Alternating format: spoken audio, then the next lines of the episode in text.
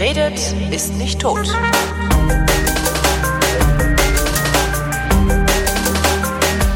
Willkommen zum Geschichtsunterricht einer Koproduktion von Vrindt und DLF Nova und aus Köln zugeschaltet ist Matthias von Hellfeld. Hallo Matthias. Ich grüße dich. Thema heute, die Staatsgründung Israels. So ist Ja. es. Wird, wird derzeit, also während wir so aufnehmen, ähm, wird das äh, medial schon in einer Weise abgebildet wie äh, ja, das Lutherjahr, habe ich so ein bisschen das Gefühl. Ja, Wobei also das natürlich zwei völlig unterschiedliche äh, Dinge sind, weil Luther, Luther war der größte Judenhasser diesseits der Baikal-Amur-Magistrale und Ja, Israel ja. sind wahrscheinlich äh, genau das Gegenteil.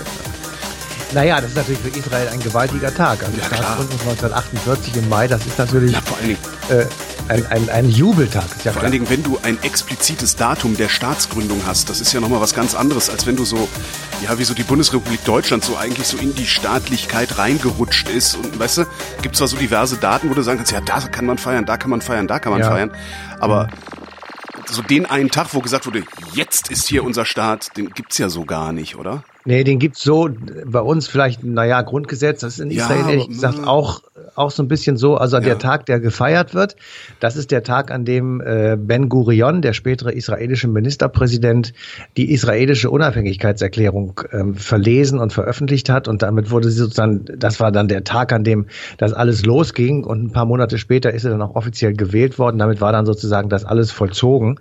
Aber das ist natürlich für Israel nochmal eine ganz spezielle Geschichte. Also das muss man ja tatsächlich sagen, weil Israel bis zu dem Zeitpunkt äh, nicht existierte und die Juden auf dieser Welt eben keinen Staat hatten. Und äh, wenn sie dann nach der langen Zeit der sogenannten Diaspora, die wollen wir gleich noch ein bisschen näher uns äh, anschauen, also einen Staat bekommen, in Anführungsstrichen, dann ist das natürlich äh, ein wirklich besonderer Tag. Und wenn das die eine Seite der Medaille ist, dann muss man natürlich auch auf die andere Seite der Medaille gucken, weil das natürlich ein Trauer- und ein Katastrophentag für jene Menschen war, die bis dahin in Palästina gelebt haben, nämlich die Araber, also die palästinensischen Araber oder die arabischen Palästinenser, wie du willst. Die Araber, Und, äh, also Palästina gab's so ja, glaube ich, auch gar nicht, oder? doch, Palästina gab es. Das gab's aber, als Staat? Ah, okay. Äh, als, nein, das es war ein britisches Mandatsgebiet, aber Ja, okay. die, die ähm, Menschen, die dort lebten, waren eben Araber.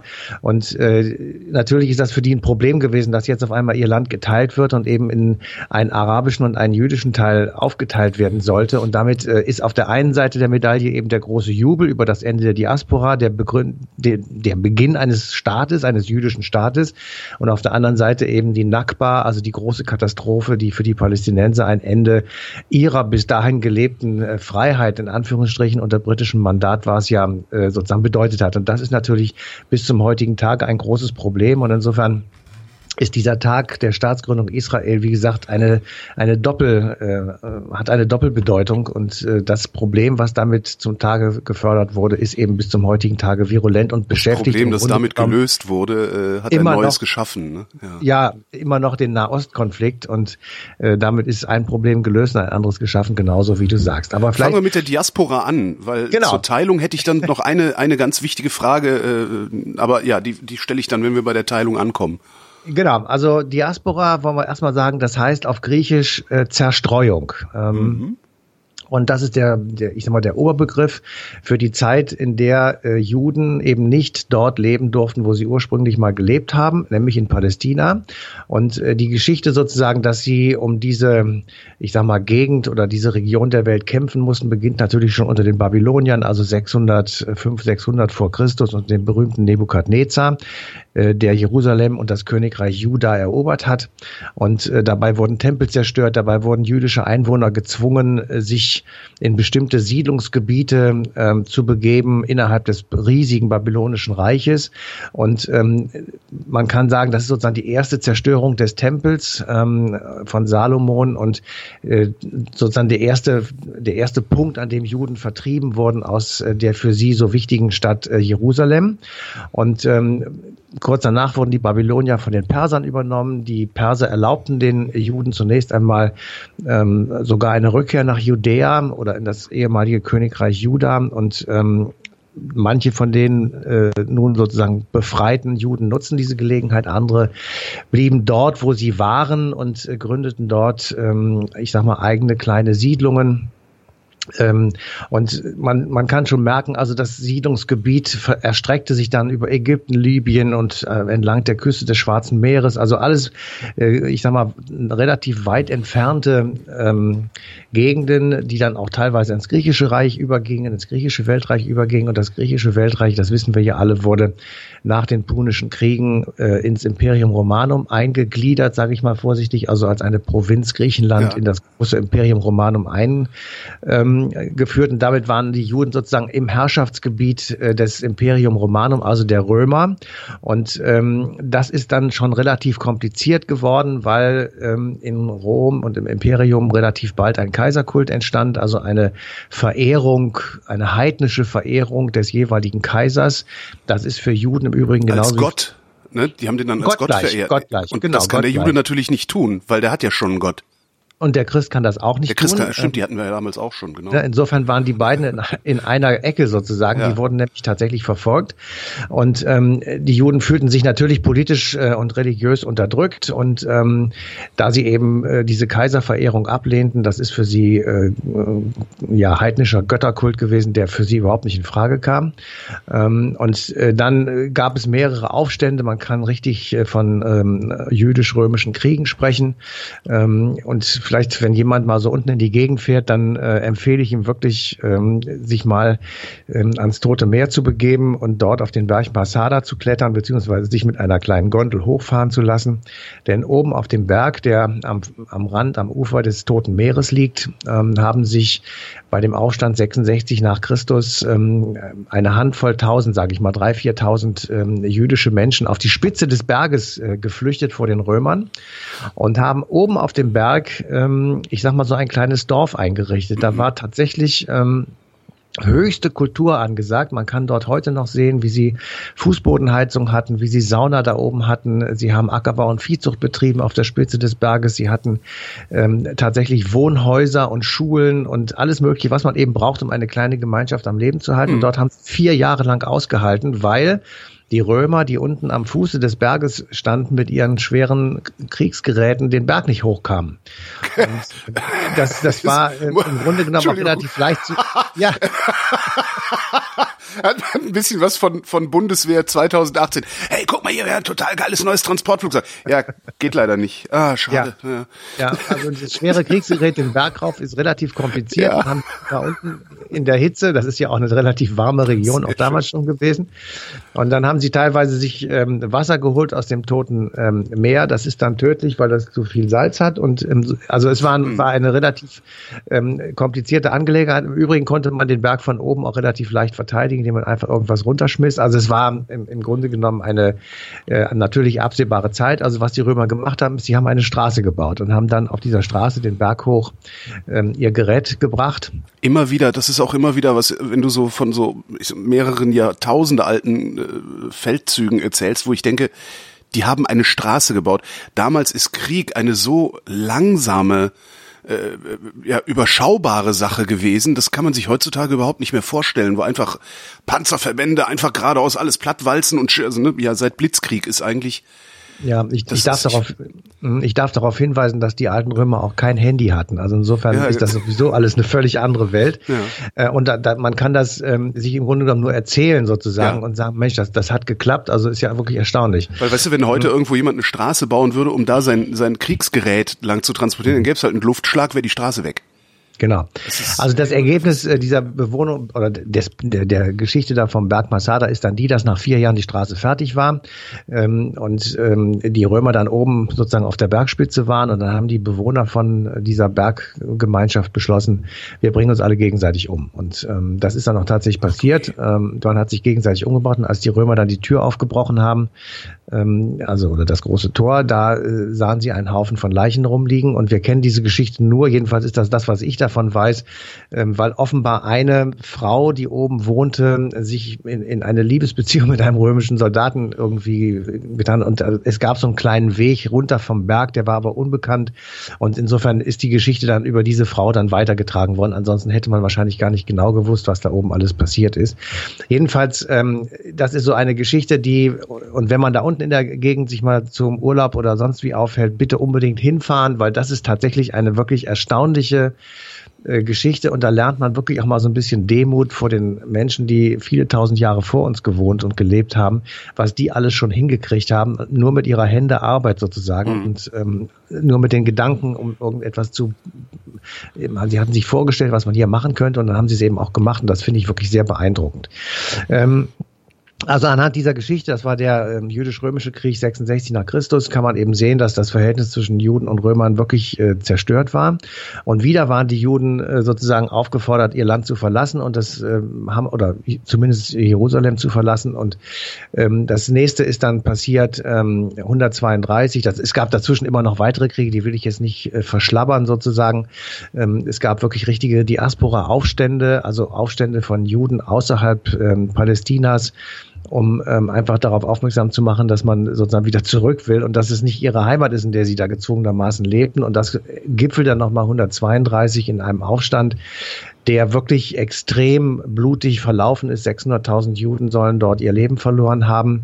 Der Namensgeber dieses Aufstandes war äh, Simon Bar Kochba, also der berühmte Bar Kochba Aufstand. Und als der dann in einem Gefecht getötet wurde, war dann äh, die Aufstandskraft und die Widerstandskraft der Juden gebrochen. Mhm. Und der römische Kaiser Hadrian hat dann etwas gemacht, was wirklich äh, kulturell eine Megakatastrophe ist und was im Übrigen auch die Spanier in Mittel- und Südamerika ab und an gemacht haben. Er hat nämlich den Befehl gegeben, auf der alten Tempelanlage, also dort, wo äh, im ersten jüdisch-römischen Krieg 66 nach Christus die Tempelanlage Salomons zerstört wurde, mhm. einen heidnischen Jupiter-Tempel zu errichten. Also sozusagen die, die Religion. Den Altar zu, zu schänden sozusagen. Zu zertrampeln, ja zu genau, zertrampeln, zu zertrampeln. Ja. Mhm ja, also kaputt zu machen und zu sagen, eure in Anführungsstrichen scheiß Religion ist äh, weniger wert als unser toller heidnischer Kult. Ja. Und ähm, das ist natürlich eine Extremform der Demütigung. Und ja. mit dieser Extremform der Demütigung war verbunden, dass er auf den Resten des alten Jerusalem, das ist ja auch ähm, natürlich während dieser Kriege immer in Mitleidenschaft gezogen worden, nun eine neue römische Stadt bauen ließ. Und äh, wenn man heute nach Jerusalem geht und sich von einem fachkundigen Menschen Menschen das mal zeigen lässt, dann kann man Teile dieser alten römischen Stadt noch im heutigen Jerusalem erkennen. Also das alte Jerusalem wurde sozusagen demontiert, dadurch, dass man eine römische Stadt auf dieses alte Jerusalem draufgesetzt hat und dadurch, dass man den Tempel sozusagen platt gemacht hat und dort eine heidnische Kultstätte gebaut hat, ähm, wurde sozusagen auch die Religion ja mhm. im Grunde genommen zerstört. Und Jetzt hätte man aber damals als Jude sagen können oder als als das Judentum sagen können, äh, ah, scheiße Arschloch, ach komm, wir gehen, wir gehen woanders hin. So, naja, haben, haben sie das, aber nicht, ne? Nee, das geht ja auch nicht. Also das muss man wirklich mal fairerweise sagen. Du kannst auch dem Papst nicht sagen, ich gehe jetzt nach, ähm, lass uns sagen, Kiel. Ja, ja, das mit dem Vatikan, das funktioniert nicht. Also du hast natürlich schon ähm, mit Jerusalem und Bethlehem und der gesamten ähm, Städte sozusagen, in der, die man in der Heiligen Schrift für die Juden oder für die Christen nachlesen kann. Natürlich hast du dort die Gegend, wo ähm, Salomon herkommt, wo dann später Jesus der Prophet herkommt ja, ist, und so weiter. Ich, ich verstehe Religion wahrscheinlich gar nicht gut genug. Das kann man sonst würde ich machen. so einen Scheiß nicht reden, ja. Mhm. Naja, nee, das kann man nicht machen und äh, das ist auch nie versucht worden, ehrlich gesagt. Also sie hätten ja auch was, was ich in Polen hat es viele Juden gegeben im sogenannten Städel. Da ja, gut, aber das ist ja schon jetzt wieder, das ist ja schon wieder Jahrhunderte später. Ich meine wirklich damals, so schon. Tempel zerstören, so, man, man, hätte eigentlich also so heutzutage, oder der, der, der vernünftige Mensch würde halt sagen, ja komm, das hat keinen Zweck hier, äh, wir gehen woanders hin, bauen uns da einen Tempel, vielleicht lassen uns da in Ruhe. Naja, aber die Ideologie oder die Religion der Juden besagt ja, ähm, dass der Messias zurückkommen wird und zwar dort an diese Stelle, nämlich nach da, wo sozusagen die, der Mittelpunkt ist, Bethlehem und äh, die ganze äh, Gegend dort herum. Und da kann man nicht sagen, wir vergessen das jetzt und verlagern das, ich sag mal, nach Amerika. Ja, so, und, und vor allen Dingen, das hat äh, äh, Michel Friedmann mir mal gesagt, ähm, die Juden begreifen sich auch nicht nur als Religionsgemeinschaft, sondern auch gleichzeitig als Ethnie. Naja. Und dann wird's halt ähm, schwer zu sagen, äh, wir gehen jetzt einfach woanders hin, weil du kannst ja auch schlecht sagen, so die Deutschen, die gehen jetzt nach Afrika und dann ja. ist das jetzt Deutschland. Das ist ja, ja genau. Das ist das ist eben, das ist wirklich sehr schwierig und das kann man auch niemandem zum Vorwurf machen, dass das nicht funktioniert hat. Das ist auch gar nicht probiert wurde. Ähm, jedenfalls was, was das Ergebnis dieser, ich sag mal, wirklich missratenen Zusammenarbeit oder Geschichte der Römer und der Juden ist eben gewesen, dass aus der Provinz Judäa, also der berühmten, also die kennen, kennen wir ja als Christen auch aus der Bibel noch, die hm. Provinz Judäa, da wurde das ähm, umgebaut sozusagen in die Provinz Syrien-Palästina oder Syria-Palästina. Und den Juden wurde verboten, äh, dort zurückzukehren. Also sie durften nun nicht mehr nach Jerusalem und sie durften nicht mehr äh, das, sozusagen dahin, wo sie eigentlich herkamen. Das heißt, sie wurden tatsächlich in die Welt verstreut. Also sie mussten einfach fliehen und sich irgendwo, wo es möglich war, niederlassen und dort eine neue Gesellschaft gründen, beziehungsweise dort irgendwie versuchen, ihre Existenz aufzubauen. Und diese sozusagen Zerstreuung in alle Winde, das ist die Diaspora. Und diese Diaspora dauert sagen wir einfach mal von Mitte des ersten nachchristlichen Jahrhunderts bis zur Mitte des 20. Jahrhunderts. So. In dieser Zeit, und äh, wir wollen jetzt diese Geschichte überspringen, aber wir sagen zwei, drei Sätze dazu. Mhm. In dieser Zeit äh, sind die Juden sozusagen Spielball derjenigen Staaten, Völker, Gemeinschaften, Gegenden, in denen sie dann zwangsweise siedeln mussten und sich versucht haben, in irgendeiner Form zu integrieren. Manche, manchen ist das sehr gut gelungen, weil sie einfach ihre Religion aufgegeben haben. Hm. Die haben gesagt, ich, mir ist das scheißegal, ich, ich mache das alles nicht. Für die war es sehr viel einfacher bei Leuten, die ihre Religion nicht aufgegeben haben, weil sie sagten, ich bin ein gläubiger Jude und ich ähm, möchte das gerne weiterführen, äh, haben sie sich schon alleine deshalb von, ich sag mal, der christlichen oder der muslimischen Mehrheitsgesellschaft abgesetzt ja. und sind deshalb relativ häufig in schlimme Situationen geraten, in Pogrome und in bis hin zum Holocaust, also in äh. richtigen Vernichtungsstrategien. Meine, meine Theorie ist ja, die ist ziemlich billig. Meine Theorie ist ja, ähm, dass die Juden vor allen Dingen auch deshalb so unbeliebt waren, weil die einfach unter sich bleiben wollen also ne, das war jetzt nicht so, so ja, komm hier, wir missionieren jetzt, ne, kommt alle, also wir, wir wollen, sondern also alle Juden, die ich kenne, die, die wollen halt einfach nur ihre Ruhe haben. Genau. Die wollen einfach genau. nur ihre Ruhe haben und äh, das war's. Und ich habe so die Erfahrung gemacht, dass wenn du einfach nur deine Ruhe haben willst, dann werden deine Nachbarn misstrauisch und reden ja. über dich. Ich ja, aber hier, bei mir im Haus wohnt eine Frau, die will einfach nur ihre Ruhe haben. Ja?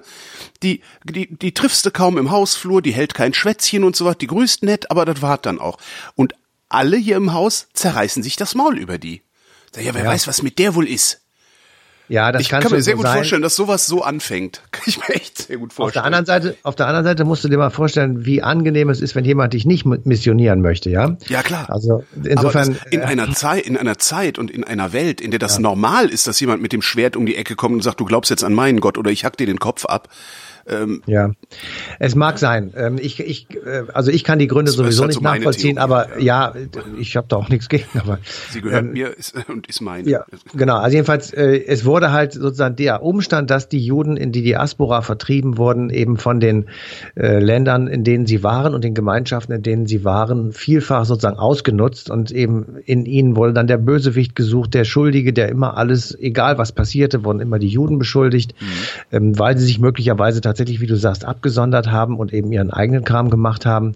Ähm, also die, die Geschichte der Diaspora ist natürlich eine blutige Geschichte und eine schreckliche Geschichte. Und ich, ich sage das nur deshalb so, weil ähm, als die Bewegung begann, dass man in äh, Palästina zurücksiedeln könnte, also Ende des 19. Jahrhunderts, Theodor Herzl sei da ein Begriff, ähm, wo also äh, die zionistische Bewegung gesagt hat, wir versuchen sozusagen dort, wo wir herkommen, einen Staat zu gründen und eine Gemeinschaft zu gründen, mhm.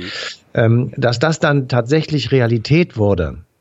Da haben die da wahrscheinlich selber nicht dran geglaubt, ne? Ja, sie haben schon dran geglaubt und gehofft auch natürlich, aber ähm, da muss man, da, das kann man dann schon verstehen, dass das natürlich ein außerordentlicher Freudentag war und ja. ein Jubel überall, wo Juden waren, weil jetzt sozusagen etwas geschehen war und das muss man sich, das kann man nur verstehen aus der Geschichte der Diaspora.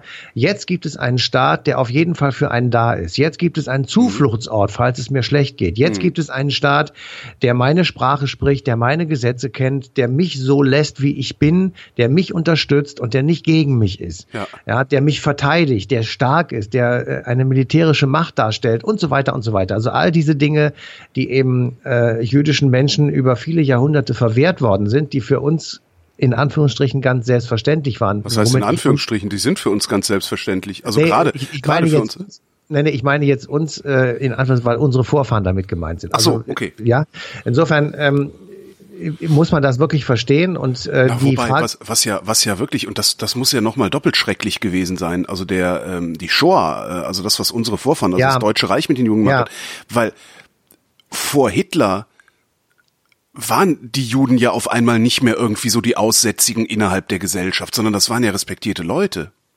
Ja, es waren jedenfalls in der Zeit direkt vor Hitler, war es teilweise so. Ja. Tatsächlich war in der Weimarer Republik von Pogrom nicht so viel die Rede, davor natürlich schon, aber ähm, ähm, die Frage ist tatsächlich spannend. Also war es, ähm, also ich sage nochmal ganz kurz, die Entwicklung dann dahin, also zionistische Bewegung beginnt etwa am Ende des 19. Jahrhunderts, Anfang des 20. Jahrhunderts. Es beginnt so eine Art, ich sag mal, ähm, nicht illegal, aber jedenfalls eine Einwanderungswelle, dass also viele Juden in Palästina siedeln, ohne jetzt einen eigenen Staat zu haben. Und ähm, dann passiert die Shoah und dann kommt äh, nach dem Krieg, äh, die setzt sich die Vereinten Nationen ja zusammen, also eine Fortentwicklung des Völkerbundes. Und äh, die diskutieren darüber, ähm, was nun eigentlich mit den Juden zu geschehen hat. Natürlich in Anführungsstrichen unter dem Eindruck, ja, des Holocaust. Das ist wohl klar. Auf der anderen Seite jetzt zu sagen, wäre Hitler nicht gewesen, hätte es den Holocaust nicht gegeben, würde es heute keinen Staat Israel geben, das ist vermutlich zu kurz gesprungen. Das meine ich damit auch nicht. Ich Ja. finde das nur so, also das, der, der vielleicht einer der ganz, ganz wenigen Momente in der Geschichte, vor allen Dingen in der modernen Geschichte, wo die Juden vielleicht einfach mal hätten zur Ruhe kommen können, eben dann halt so die Weimarer Republik. Ohne Hitler wären wir heute vielleicht wesentlich weiter. Ja, das, Das, ist, das, äh, weißt du, so meine ich. Ja, das, das kann schon sein, das stimmt. Das ist, eine, das ist eine These, die kann man durchaus vertreten, weil Hitler oder das, der Nationalsozialismus natürlich viele Dinge wirklich zerstört hat Ja. im, im moralisch-ethischen Sinne ähm, und natürlich auch im materiellen Sinne. Aber Auch bleiben wir jetzt mal, ja gut, genau. bleiben wir jetzt mal sozusagen bei den nicht materiellen Dingen. Ähm, also ich sag mal, meine These ist tatsächlich, natürlich haben die Delegierten der Generalversammlung der Vereinten Nationen, die dann im November 1947 die Teilung Palästinas in einen jüdischen und einen arabischen Teil beschlossen haben, natürlich waren die unter dem Eindruck ähm, des gerade vor, sozusagen vorbeigegangenen Holocaust. Natürlich waren sie sich sicher, dass man irgendetwas machen musste, dass so etwas nicht wieder passiert. Das ist vollkommen unbestritten und klar. Ähm, ob da jetzt sozusagen die Gründung eines Staates die entsprechende Antwort drauf gewesen ist, das glaube ich nicht, sondern ich glaube eher, dass die Erkenntnis Platz gegriffen hat, dass es nicht sein kann, dass eine religiöse und wie du eben sagtest auch ethnische Gemeinschaft auf Dauer auf dieser Erde keinen eigenen Staat hat. Ja. Ja, das kann wirklich irgendwie als äh, ernsthafte Sache nicht sein. Und jetzt ist die Frage, wo machen wir diesen, diesen Staat? Wo, wo könnte der sein? Und da muss ich dir wirklich sagen, also so leid mir das tut für alle, die darunter zu leiden haben, es gibt keine Alternative zu Palästina. Jedenfalls wüsste ich sie nicht. Und ähm, dann irgendwann haben sie gesagt, wenn du nach Palästina gehst, dann hast du dort äh, eine ganze Anzahl von Arabern, die dort seit Generationen leben. Und wenn du einfach ein Lineal nimmst und sagst, das teile ich jetzt mal in zwei Teile, ähm, dann kriegst du Probleme. Das Ja. ist im Übrigen eine Idee gewesen, die damals oder in der Zeit sehr oft vorgekommen ist. Also äh, Nord- und Südvietnam wurde geteilt, Nord- und Südkorea wurde geteilt, Indien wurde geteilt. Ähm, also wir haben lauter Teilungen sozusagen, wo man, wo man gesagt hat, also jetzt nicht 1947 schon, aber dann in den Jahren danach, lauter Teilungen gehabt, in denen man gesagt hat, wenn wir das Land, das große Land teilen, dann können die einen da und die anderen da leben. Ja. Und das Ergebnis ist, ist alles Quatsch. Ja, Und das war, das war nämlich genau die Frage, die ich vorhin schon angekündigt hatte. War damals, also in den 40er Jahren, da war das normale Politik, also da, da war das auch akzeptiert, eine, eine, eine allgemein akzeptierte Idee, dass man Länder einfach teilen kann, um Konflikte beizulegen. Also ich glaube, das Wort einfach ist hier falsch. Ich glaube, die Ja, Leute eben, haben. Nein, nein, pass auf. Also die Leute haben tatsächlich sich überlegt, wie lösen wir das? Das, das waren ja alles keine Gangster. Selbst wenn, wenn das, was sie gemacht haben, nicht funktioniert hat. Das waren ja nicht Leute, die das mit Absicht machen, sondern die haben sich überlegt, wie können wir diesen Konflikt lösen? Wie, wie kriegen wir das hin? Und dann sagen, haben, haben die gesagt, ja, vielleicht ist es eine Lösung zu sagen, wir teilen das einfach. Dann hat jeder einen genügend großen Raum. Jeder kann nach seiner Fasson da leben und kann sein, seine Religion ausüben, seine Politik machen, was weiß ich, bla bla bla. Und dann ist vielleicht Frieden und Ruhe. Vielleicht, So, aber sie haben halt leider nie die Leute gefragt, deren Land geteilt wurde. Ne? Ja, aber was hätten sie denn machen sollen? Ja, Sag die ja. Alternative. Das, es gibt keine. Also ich wüsste sie nicht. Religionsfrieden halt, ne? Hans Küng, kein Weltfrieden ohne Religion. Ja. So ist es. Aber die Aufteilung in Indien zwischen Moslems und Hindus äh, hat nicht funktioniert. Aber das Zusammenleben hat auch nicht funktioniert. Mhm. So. Und äh, insofern haben die sich dann gedacht, wir müssen das einfach auseinanderrupfen, sage ich jetzt etwas mal, ja. despektierlich, und dann ist Ruhe. Aber das ist halt ein Trugschluss. Und das ist auch in Israel ein Trugschluss, weil es funktioniert nicht, dass du ein Land einfach auseinanderklambüserst. Das, das hat auch in Deutschland nicht funktioniert. Das war alles Trugschluss. Und das wird auch in Korea jetzt aufhören. Das ist ganz sicher. Das werden wir in, in spätestens drei, vier Jahren ist diese Grenze Geschichte. Weil das, das, Meinst das, das so schnell? Da bin ich gespannt. Kann, kann sogar schneller gehen, ehrlich gesagt. Wir werden Stimmt, das sehen. Wir haben es an der DDR gesehen, ja. Heute ist 2018. Ähm, man kann das dann ja nachhören. Also ähm, ich, ich denke einfach, dass irgendwann sich die Erkenntnis durchsetzt, das ist einfach Mumpitz. Das ist, es ist einfach Quatsch. So. Auf der anderen Seite ist die Frage, wie leben wir dann so zusammen? Und das ist eben genau das Problem, als die, als die Vereinten Nationen gesagt haben, wir teilen äh, das gesamte Palästina das bis dahin ein einziger zusammenhängender Raum war, unter britischem Mandat. Die Vereinten Nationen hatten die Engländer gebeten, äh, dort ein Mandatsgebiet zu machen, weil das ja auch früher britisches, äh, britisches Kolonialgebiet mhm. war um dort sozusagen den Übergang zu garantieren und die, ich sag mal, ähm, Ruhe und Ordnung ähm, aufrechtzuerhalten. So. Und dann, als die als die britische Regierung gesagt hat, die, ich sag mal, Mandatssoldaten, ähm, das Expeditionsheer sozusagen, das wird abgezogen an diesem Tag, das war der 14. Mai 1948, gleich zum, sozusagen im gleichen Moment verließ David Ben Gurion die Unabhängigkeitserklärung und realisiert damit das, was die Vereinten Nationen im November des Jahres davor schon formal beschlossen haben. Mhm. Jetzt wird sozusagen aus dem Stück Papier politische Realität und mit der Unabhängigkeitserklärung Israels wird das Land tatsächlich geteilt.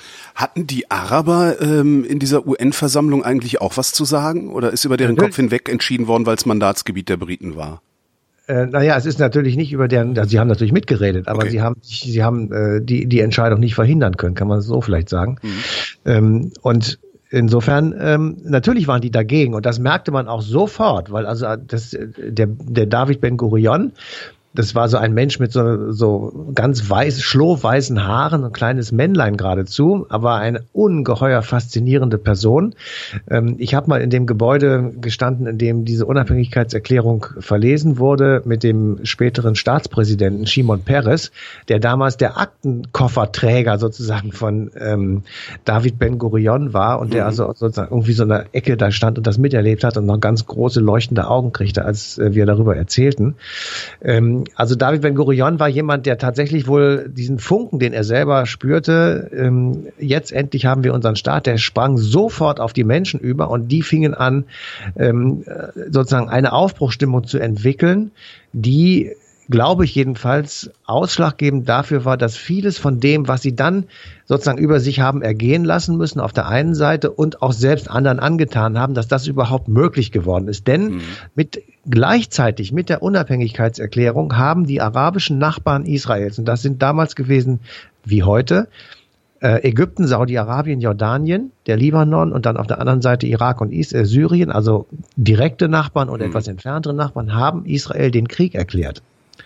Und der das hat muss man sich auch immer mal vorstellen. Das ist, genau. wie groß ist Israel? Ein halbes Saarland oder so? ja, äh, relativ klein. Und der so, Rest, und der Rest Westeuropas will dich vernichten. Ja. So ist das. Das ist ja, nicht, nicht Westeuropa, sondern der, der, der, der Rest der arabischen Nachbarn sozusagen. Nee, ich meine nur jetzt auf, auf, Saarland bezogen. Also, ach so, ach so. ja. ähm, jedenfalls, die erklären den Krieg. Dieser Krieg dauert 15 Monate und Israel gewinnt ihn. Das ist überhaupt eine erstaunliche Sache. Natürlich nur mit Unterstützung aus westlichen Militärlagern. Nein, nein, nein, nein, nein, nein, nein, nein. Das war mit Gottes Hilfe. Nein, nein, das war mit, das war Militärhilfe. Ähm, und was sie jetzt machen, ist, sie erobern Gebiete, ähm, die eben eigentlich laut dem Teilungsplan der Vereinten Nationen nicht zu, der, zu Israel gehören sollten. Ja. Also das ist das, was danach passiert. Und ähm, wir haben da wie immer natürlich auch Experten und äh, Zeitzeugen versuchen wir ja zu kriegen für unsere Sendung. Und ähm, dieses Mal ist es Michael Wolfsohn, der mhm. wird vielen bekannt sein als ähm, Historiker aus München und Publizist, der sehr viele streitbare Bücher geschrieben hat und ähm, eine, ich sag mal, Haltung gegenüber Israel einnimmt, die einerseits natürlich pro Israel ist, das ist vollkommen klar, aber andererseits nicht völlig unkritisch. Mhm. Und den haben wir mal gefragt, wie sich denn sozusagen ähm, die Nachbarn Israels äh, an jenem 14. Mai 1948 verhalten haben. Es waren im Grunde genommen alle der Gründung Israels gegenüber kritisch, aber sie müssen die Unabhängigkeit Israels in einen größeren weltpolitischen, welthistorischen Zusammenhang stellen, nämlich die Entkolonialisierung. Ab 1945 waren die Kolonien nicht mehr zu halten. Nehmen Sie als Beispiel, im August 1947 wurde Britisch-Indien unabhängig und auch geteilt in zwei Staaten, nämlich erstens Indien, zweitens äh, Pakistan, und zwar Pakistan West und Pakistan Ost. Also eine Zwei-Staaten-Lösung, der gleiche Grundgedanke. Und Sie merken, dieser Grundgedanke ist äh, kontinuierlich als Leitmotiv, nicht nur bezogen auf den Nahen Osten, sondern auch bezogen auf ähm, Indien. Denken Sie an die Teilung Vietnams, wo es eben auch zwei konkurrierende Akteure gegeben gegeben hat. Denken Sie an die Teilung Koreas. Also diese Denke, die sich bis heute durchzieht, ist damals auch angewandt worden und Sie können auch rückblickend erkennen, dass diese Denke nicht besonders erfolgreich ist. Ähm, Ostpakistan und Westpakistan sind zwischen zwei Staaten, nämlich Pakistan und ähm, Bangladesch und äh, Vietnam ist äh, militärisch vereint worden, vom Norden vereinnahmt 1975. Und äh, wenn jetzt also die Zwei-Staaten-Lösung vorgeschlagen wird, kann man sagen, liebe Leute, erinnert euch bitte an die Geschichte, lasst euch etwas anderes einfallen, das ist keine Lösung. Ja. Dem kann man, ja, dem kann man einfach nur sagen, recht hat er, weil ja. diese Zwei-Staaten-Lösung wird jetzt, ich glaube, 30 Jahre lang probiert und es hat einfach keinen Sinn. Das es hätte, geht auch nicht. Es, es geht vor allen Dingen jetzt nicht mehr. Also ich bezweifle, dass das jetzt überhaupt noch möglich ist, weil natürlich ähm, Israel äh, auch alleine durch die Siedlungspolitik auch ein, ein einen Flickenteppich geschaffen hat, den wenn du ihn tatsächlich zu einer Einheit verbinden willst, äh, das ach das ich wage überhaupt nicht dran zu denken, wie furchtbar das würde. Ja, ähm, die Frage also, ist halt nur, was ist die andere Lösung? Weil ja, also, zu Recht haben haben die Israelis natürlich die Sorge, dass die arabische Bevölkerung, also wenn du da wirklich eine liberale Demokratie machst, Minderheitenschutz und sowas, ähm, kann ich verstehen, dass die Israelis sagen, ey Alter, wir haben jetzt nicht 2000 Jahre lang für ein eigenes Land gekämpft, in dem der Schutz der Juden garantiert ist und in dem dann irgendwann eine arabische Mehrheit äh, ja auf demokratischem Wege möglicherweise genau diesen Schutz unterminiert. Ja. Das ist ja die Sorge, die die haben. Also, also ich, das kann ich äh, verstehen. Ich, ja, ich auch. Also das, äh, wir wollen das auch nicht vereinfachen und versimplifizieren. Ja. Das auf gar keinen Fall. Aber wie also, hast du eine Idee, wie man das lösen kann? Naja, ich natürlich nicht. Ich Zwei Klassengesellschaft geht doch nicht. Ich kann das nur wiedergeben. Also die Idee, die sozusagen konkurrieren oder alternativ zu diesen zwei, zu dieser Zwei-Staaten-Lösung existiert, nennt sich bundesstaatliche Lösung. Das bedeutet, es gibt Israel und einen ähm, Bundesstaat, ähnlich wie die Bundesrepublik mit mehreren Ländern, der sozusagen das Gebiet um Israel herum neu ordnet. Dazu gehört auch das Königreich Jordanien, in dem sehr viele Palästinenser mhm. leben. Dazu gehört natürlich auch der Libanon. Weil das sind ja alles Kunstgebilde, die im Grunde genommen äh, vermutlich jedenfalls keine, oder nein, nicht vermutlich, die haben keine, ähm, ich sag mal, größere historische Wurzel. Das ist alles äh, Kopfgeburten der Briten und der Franzosen während und nach dem Ersten Ersten Weltkrieg. Du meinst eine größere, Stichwort, eine größere Föderation? Warte, ah. warte, warte. Stichwort Sykes-Picot-Abkommen, wer es nachlesen möchte. Äh, damals wurde sozusagen der Nahe und Mittlere Osten aufgeteilt. Ähm, 1917 war das äh, in eine britische und eine französische Hemisphäre und daraus wurde zum Beispiel Jordanien. Das wurde einfach gegründet. Das war, das gab es vorher nicht. Das kann man natürlich in Folge 538 äh, nachhören, Siehst du, du weißt besser haben. als ich. so, und ähm, also das war die Aufteilung. Parallel und konkurrierend zu diesem äh, Sykes-Picot-Abkommen gab es die Darfur-Erklärung. Äh, die war auch aus dem Jahr 1917, in denen die Briten äh, den Juden garantieren, einen Staat Israel zu gründen. Mhm. Also das sind alles widersprüchliche Dinge, die den Konflikt damals schon im Grunde genommen angelegt haben. By the way, wir könnten ja jetzt überlegen, ob man möglicherweise tatsächlich äh, also Israel hat und einen Bundesstaat Palästina.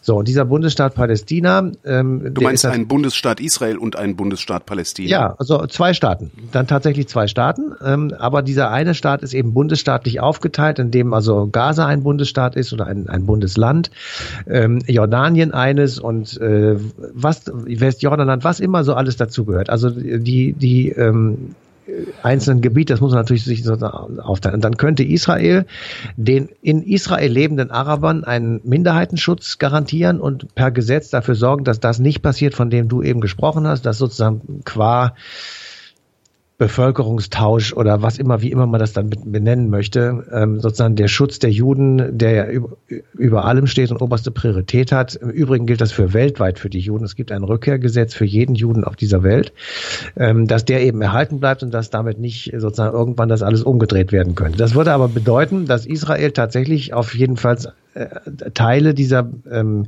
Siedlungsgebiete zurückschraubt, ähm, dass man den Einfluss dort weggibt und sagt, mhm. das ist jetzt nicht mehr in unserem Land.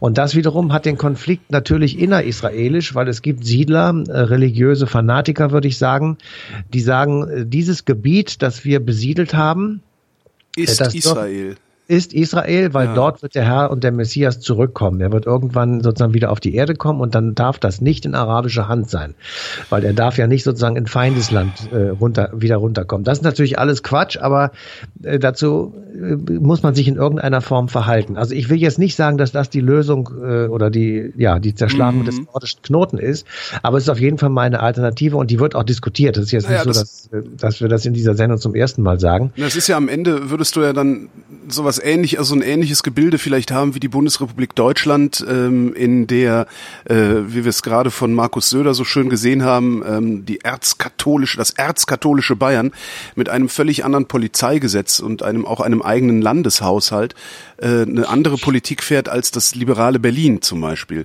Ähm, ja. Gleichzeitig hättest du aber auch Berlinernde Polizisten, die in Bayern Verkehrskontrollen ja. machen und umgekehrt. Also das, ich finde, das klingt gar nicht so doof. Ja, aber dazu muss halt jeder ein bisschen was abgeben. Und es muss jeder das, was abgeben. Dass das niemand will, sehen wir ja gerade ganz gut an der Europäischen Union, die noch viel ja. weniger will, als äh, Israel wollen könnte. Na, Israel will das im Moment auch nicht. Also ja. Israel möchte natürlich tatsächlich, was das, das Wichtigste für Israel ist, der Schutz des Staates Israel. Ja. Das ist ja vollkommen klar. Das kann, das verstehe ich auch. Also äh, wir können immer schimpfen auf Benny Netanyahu und all diese Jungs, die ich auch also ziemlich scharfmacherisch finde und so weiter. Äh, Fakt ist, es fliegen jeden Tag aus Palästinensergebieten Skat-Raketen nach Israel. Es gibt jeden Tag irgendwelche kleineren oder größeren Anschläge in Israel und es gibt jeden Tag Anfeindungen, die, äh, wenn wir die erleben würden, würden wir vermutlich ausrasten. Ja. Gleichzeitig gibt es jeden Tag Menschenrechtsverletzungen und Verbrechen äh, gegenüber der palästinensischen Bevölkerung. Also das ist ein Geben und Nehmen, das ist, ich würde sagen, pari pari. Das ist eine sehr verfahrene Situation. Und dann eine neue Idee zu äh, kreieren, sozusagen, die auch noch das Aufkündigen, ja. das Aufkündigen ja. mehr oder weniger eines äh, gewachsenen, mittlerweile dann doch gewachsenen Status quo bedeuten würde. Mhm. Ähm, könnte es zum Beispiel ein Jordanien dann sein, dieser neue Staat? Also ein großes Jordanien mit eben bundesstaatlicher Verfassung, also föderativ und mhm. äh, autonomen Verfassung, in denen die vielen Palästinenser leben können. In Jordanien leben eh viele Palästinenser.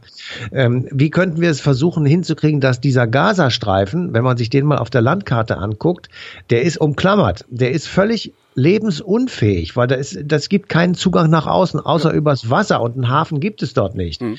Also äh, das heißt, dass dieser Flecken Erde ist abhängig von Zulieferungen von außen, beziehungsweise über diesen einen kleinen Zugang sozusagen vom Norden und der wird von Israel ähm, kontrolliert, wie alle anderen Zugänge eben auch. Und ähm, das sind alles Zustände, die natürlich eine Katastrophe sind, ja, eine tatsächliche Katastrophe und die eigentlich auch Israel nicht besonders äh, erfreuen können. Ja, natürlich nicht. Aber Welcher die, Israeli hat denn Bock, sich, sich an so einen Grenzposten zu stellen, zwei genau. Jahre lang im Wehrdienst und da aufzupassen? Hat doch keiner Bock genau. drauf. So, und Außer ein paar aber, durchgeknallte, aber ja. Ja, die gibt's immer, das ist ja, richtig. Eben. Aber eben, äh, also es ist, es ist wirklich wahnsinnig kompliziert und auch so eine bundesstaatliche Lösung geht nicht von jetzt auf sofort. Und ähm, äh, es gibt auch niemanden, der die Macht hat, die Amerikaner nicht, die Russen nicht ähm, oder die Chinesen, wer immer noch so großmächtig wäre, äh, denen einfach zu sagen, pass auf Leute, wir machen das jetzt hier, Punkt. Ja, das geht eben nicht. Du kannst nicht einfach über den Kopf der Leute hinweg irgendwas entscheiden, selbst wenn du meinst, dass das die Lösung wäre. Ja, das weiß kein Mensch, ob es die Lösung ist. Es wäre ein Versuch. Ja, was man aber, aber immerhin es, machen könnte ist. Das könnte man versuchen. Was man immerhin machen könnte ist, äh, man könnte als, ich sag mal, das Problem ist, das, das ist ein Problem, das hat ja nur der Westen, also der Kapitalismus, wenn wir ihn mal so nennen, ähm, Anschläge aus der muslimischen Welt, die ja auch äh, sehr gerne mit Free Palestine und sowas äh, zumindest teilbegründet werden. Ja. Ähm, dass man sagt, pass mal auf Leute, wir haben keinen Bock mehr auf die Anschläge, ja, wir, wir machen jetzt äh, maximalen Druck, damit ihr auf eine Lösung kommt. Hier sind ein paar Ideen. Vielleicht ist da ja. ja was drunter, was euch gefällt. Das wäre noch möglich. Problem ist, mit den Russen ist das nicht zu machen, weil die Russen haben dieses Problem nicht. Die haben ihre ja, eigenen doch, muslimischen, ja, die, aber die haben ihre ja, eigenen muslimischen Terroristen in, im, im eigenen ehemaligen UdSSR-Gebiet. Äh, und die Chinesen, denen ist es sowieso egal. Ja, aber ich darf, welches war nochmal die Nummer der Sendung, die du eben genannt hast? 538? Äh, 538. Siehste.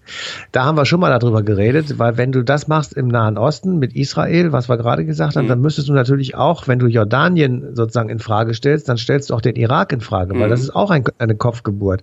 Dann stellst okay, du das, den, den, den, gesamten, den gesamten Mittleren Osten auf den Kopf und dann musst du dich damit auseinandersetzen, ob nicht der IS doch recht gehabt hat. Ja. ja? Dass die diesen großarabischen Raum für sich beanspruchen, in dem es eine muslimische Welt gibt und Punkt. Ja. So.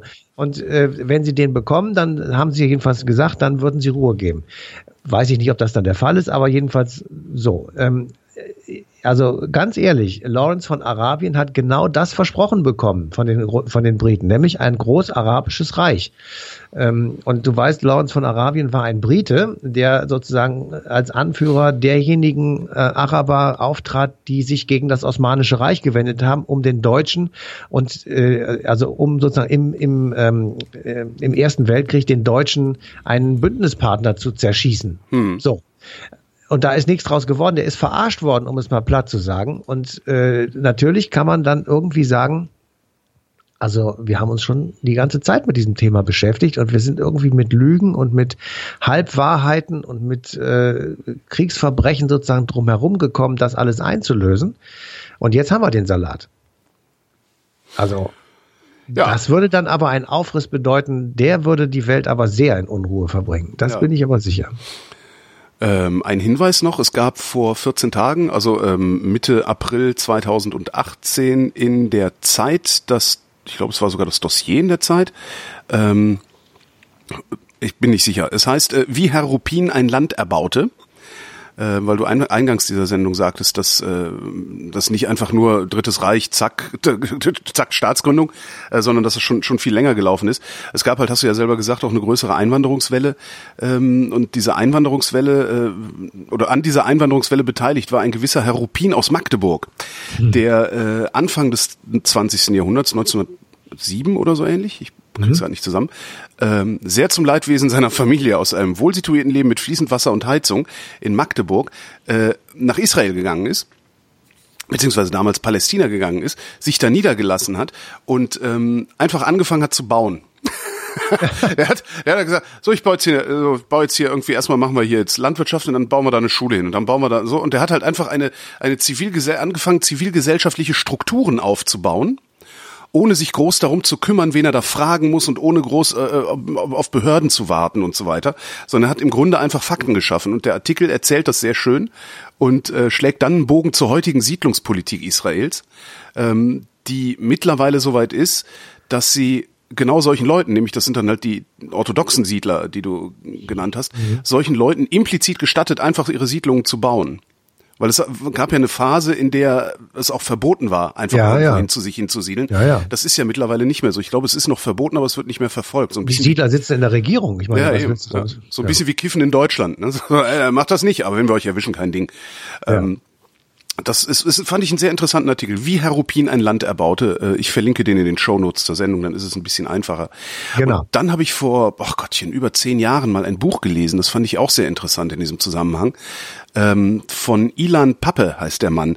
Der ist Historiker, also ein israelischer Historiker, gehört zu diesen, ähm, ich glaube, also genau, es vertritt die Einstaatenlösung ähm, und gehört zu diesen, es gibt ja so diese, ja irgendwie so eine, so eine modernere kritische äh, jüngere kritische äh, Akademikergemeinschaft da in Israel. Also die die erstmal alles hinterfragen und, und so weiter.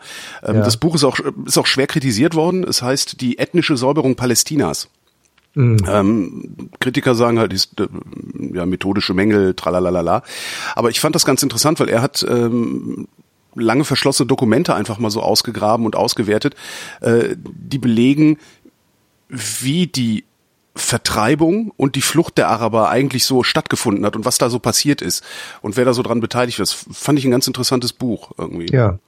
Kann man mal lesen, gibt's antiquarisch. Äh, den, den vollen Preis würde ich dafür allerdings jetzt auch nicht mehr bezahlen. so. Ja, Aber jedenfalls, wir, ja, damit sind wir am Schluss, das ist richtig. Ja. Und wir haben, finde ich jedenfalls auch ganz äh, schön nochmal sozusagen aufgelistet, äh, entlang des Gründungstages der, äh, des Staates Israel, wie kompliziert und schrecklich äh, äh, schwer zu entwirren dieser Knoten auch ist, der sich da unten mittlerweile aufgetan hat. Matthias von Hellfeld, vielen Dank. Bitteschön. Und euch danken wir für die Aufmerksamkeit, verweisen auf den 14. Mai 2018, denn da läuft die passende Ausgabe Eine Stunde History auf DLF Nova.